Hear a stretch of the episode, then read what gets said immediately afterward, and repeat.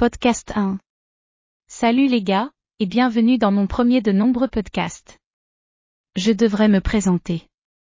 Je suis Paul Steen, un auteur d'auto-assistance publié, un coach de vie certifié, un mentor, un influenceur motivationnel, un orateur public, espérons-le, bientôt devenir votre podcasteur préféré ou du moins une partie régulière de votre vie de podcast. Et même si je ne peux pas marcher sur l'eau ou sauter par-dessus de grands immeubles d'un seul bond. Je suis unique, tout comme vous. J'ai des jours qui sont super et des jours qui pourraient être meilleurs. Mais heureusement, j'ai maîtrisé les compétences pour ne permettre à rien d'être plus grand que moi. Avec le recul, j'ai du mal à croire que cette déclaration est sortie de ma bouche. Permettez-moi de m'expliquer, s'il vous plaît. À cause des situations que j'ai grandies, j'ai porté beaucoup de ressentiments. Et ce ressentiment se manifestait souvent par la colère, la dépression, l'irritabilité et la haine. J'ai toujours été un participant involontaire, comme je le croyais alors, à l'horrible tour en montagne russe d'une existence. Mon père, entre autres, a essayé de verser de la graisse de cuisson chaude sur moi, ce qui a peut-être été le début de mon voyage vers non. Parce que je me suis juré que si jamais quelqu'un essayait de me faire du mal à nouveau, ce serait son dernier acte sur cette terre. Quoi qu'il en soit, revenons à une partie de ma vie. J'ai vécu quatre expériences de mort imminente, y compris peut-être être brûlé vif et écrasé par un 18 roues. Mon frère aîné a fait une overdose et est décédé. J'ai perdu ma grand-mère anglaise, la seule personne que je connaissais qui m'aimait inconditionnellement depuis mon plus jeune âge. Je dois ajouter qu'au moins deux de mes grands-parents américains l'ont fait aussi. J'ai perdu mon ami à quatre pattes à quatre pattes le plus cher, un loup hybride nommé Wolf, après avoir été forcé de quitter ma maison après une longue mise à pied. J'ai dû le laisser chez un ami. Il est mort d'un coup de chaleur.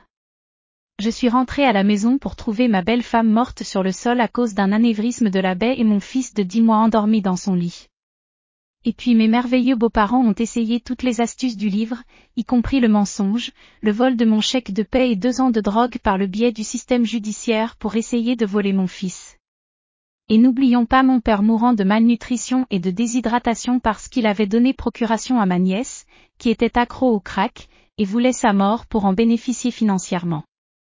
Je ne vous dis pas des choses pour votre sympathie, je précise simplement que je n'ai peut-être pas de S sur la poitrine.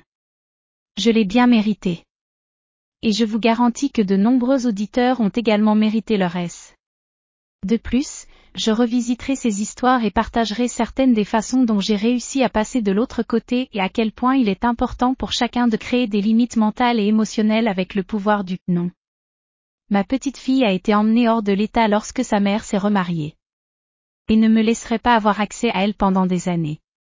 Puis plus tard, j'ai découvert que le mari avait des intentions et des actions inappropriées envers ma fille. Dans plusieurs cas, j'ai décidé de prendre la vie de quelqu'un et la seule chose qui m'a sauvé était la grâce de Dieu. Et la prise de conscience des effets et des conséquences que cela infligerait à mes adorables enfants. Et enfin, mais certainement pas le moindre, c'était quand l'amour de ma vie n'était plus dans ma vie. Non, la séparation ne vient pas du désordre habituel. Au fur et à mesure que nous évoluions en tant que personnes, nous nous sommes séparés. Nous sommes encore proches à ce jour. Nous sommes toujours là l'un pour l'autre c'est aussi loin que ça va. Cependant, je la chéris toujours comme une amie chère. Donc, c'est vraiment une déclaration incroyable d'entendre que je ne suis plus affecté et plus important que tout ce que la vie me réserve. Et je ne permets à rien du passé d'être autre chose que le passé. J'ai maîtrisé le contrôle des films que mon esprit joue, tout comme je possède regarder Netflix. J'ai atteint ce point, souvent en donnant des coups de pied et en criant, grâce au pouvoir du nom. Le pouvoir du non, comme j'aime l'appeler, est un outil incroyable. Parce que nos vies entières dépendent du oui et du non. Nous ne pouvons pas utiliser ces mots dans leur forme la plus pure. Mais ils sont toujours là. Et ils apparaissent toujours ensemble. Si vous dites non à quelque chose, vous dites oui à autre chose. Et vice versa. Vous vous demandez probablement ce que non a à voir avec tout cela. Certes, je vous ai donné la version courte. J'ai commencé par la solution. Et à la fin de mon voyage vers un calme constant. Si quelqu'un m'avait dit il y a des années qu'il s'agissait de non, je lui aurais dit, non, ce n'est pas le cas. Merci de prendre le temps d'écouter. Une grande partie de ce que je vais dire dans votre état d'esprit actuel peut être inacceptable, obscur ou ridicule. Parce que lorsqu'on se noie dans une mer sans fin de tsunami émotionnel, il est difficile de croire qu'il y a une plage sur à l'horizon. Avant de commencer notre voyage ensemble, rappelez-vous que je ne suis pas un thérapeute, un psychologue clinicien ou un psychiatre. Je ne prétends pas traiter les soi-disant problèmes mentaux. Je ne suggère pas que vous arrêtiez votre thérapie ou vos médicaments. Cependant, je suis arrivé à ce point de calme constant, avec seulement une ondulation momentanée occasionnelle, n'ayant jamais passé une seule môme en thérapie ou en prenant une seule pilule. Mais cela a été mon voyage, et chacun atteint la même destination sur le chemin qu'il a choisi. Parfois, le chemin ne mène nulle part, et parfois à la victoire. Nous avons tous un début. Le voyage de chacun commence dans l'utérus. Mais ce n'est pas encore le début car nous héritons des gènes. Et ces gènes ont une influence. La façon dont nos mères se sentent pendant la grossesse nous influence également. Notre environnement, nos cultures, nos pays et notre heure de naissance historique jouent également un rôle. Nous traversons des situations et des expériences au fur et à mesure que nous traversons une série de développements. C'est ici que nous choisissons d'être blessés ou de grandir. J'entends quelqu'un dire, Paul, je n'ai rien sélectionné, ce sont des afflictions permanentes, donc je dois être pour toujours comme je suis.